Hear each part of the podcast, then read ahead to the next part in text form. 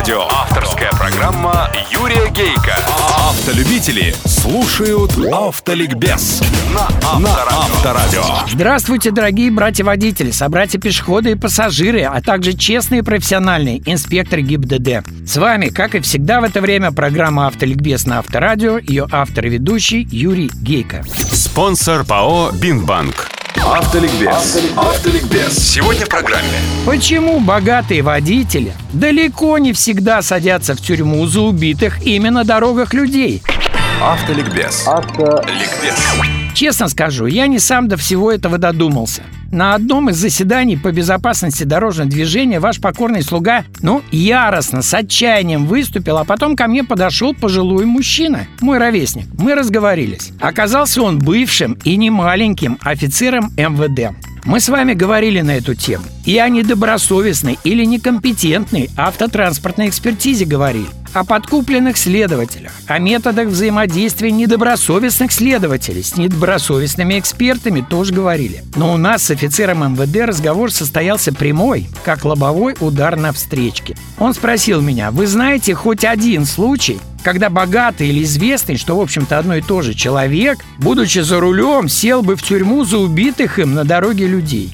Я сказал, не знаю. Не ищите в интернете, сказал он. Если и найдете такого сидящего, то только потому он на нарах, что либо чем-то не угодил другому, такому же, либо убил кого-то из его близких. Итак, цитирую из Уголовного кодекса России статью 264. Часть третья. Нарушение лицом управляющим Повлекшие по неосторожности смерть человека наказывается принудительными работами на срок до 4 лет, либо лишением свободы на срок до 5 лет. Далее, часть пятая. Ну там, нарушение, повлекшее по неосторожности смерть двух и более лиц, наказывается принудительными работами на срок до 5 лет, либо лишение свободы на срок до 7 лет.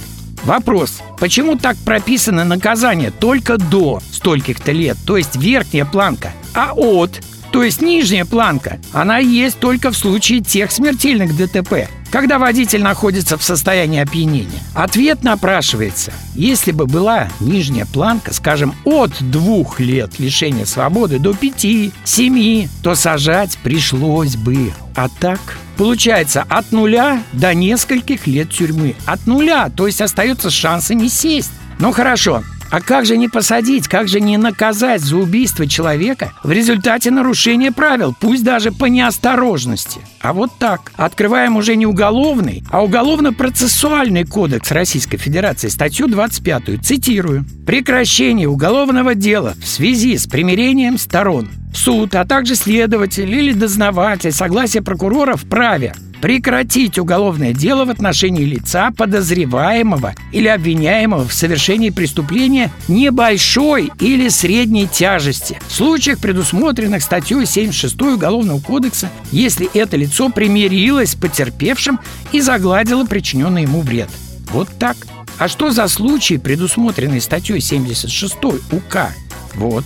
Лицо, впервые совершившее преступление. Но ведь не смерть в результате неумышленного ДТП, а преступление небольшой или средней тяжести. Тот же вопрос я задал своему бывшему офицеру МВД, и вот что он мне ответил.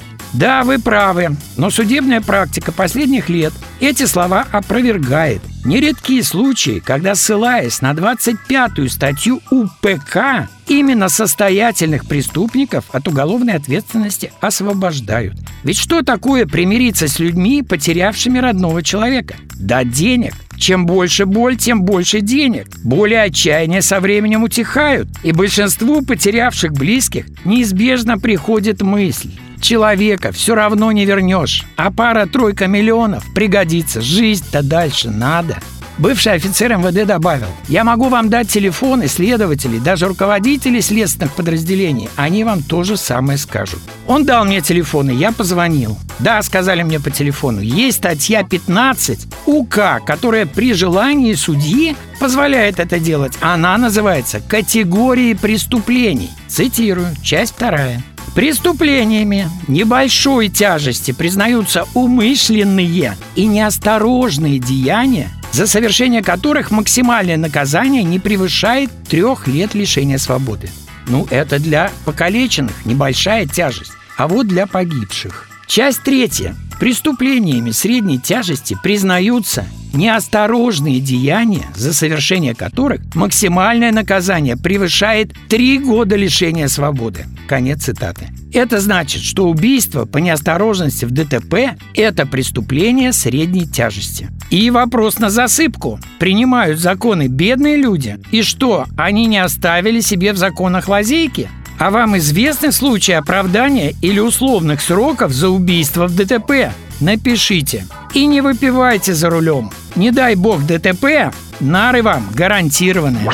Автоавторитет Юрий Гейка. Юрий Гейка. Удачи вам, друзья, на всех дорогах страны и жизни. Запаса вам мудрости и тормозного пути. С вами была программа «Автоликбез» на Авторадио. Ее автор и ведущий Юрий Гейка.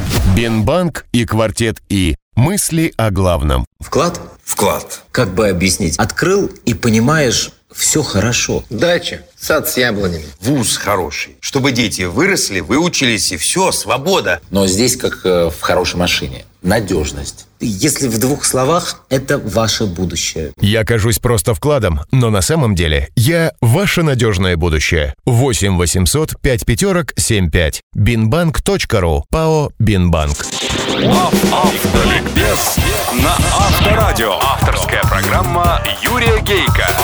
Автолюбители слушают Автоликбез на Авторадио.